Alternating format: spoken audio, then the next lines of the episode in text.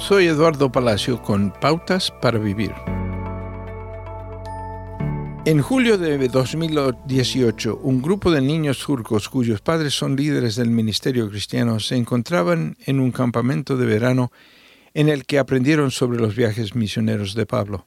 Ese día el pastor Andrew Brunson enfrentaba su tercera audiencia judicial después de dos años en las prisiones turcas. Fue acusado injustamente de participar en un golpe político los niños que escucharon las historias de Pablo oraron fervientemente por la liberación de Brunson, reconociendo las similitudes de los dos hombres y sabiendo que sus padres o ellos mismos fácilmente podrían sufrir el mismo destino en este país musulmán.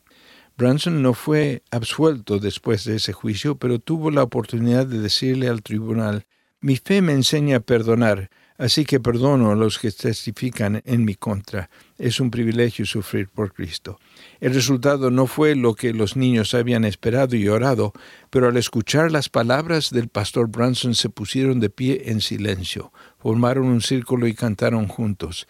He decidido seguir a Jesús, no vuelvo atrás. El apóstol Pablo, el pastor Branson, los cristianos turcos y sus hijos tomaron decisiones increíbles y valientes. Todos sabían que seguir a Cristo incluso en medio del peligro y la posible muerte trae gloria a su nombre.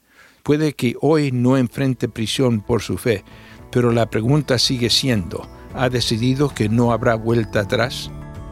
Acaba de escuchar a Eduardo Palacio con Pautas para Vivir, un ministerio de Guidelines International.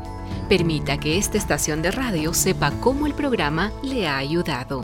Acompáñenos en la próxima emisión de Pautas para Vivir. Gracias por su sintonía.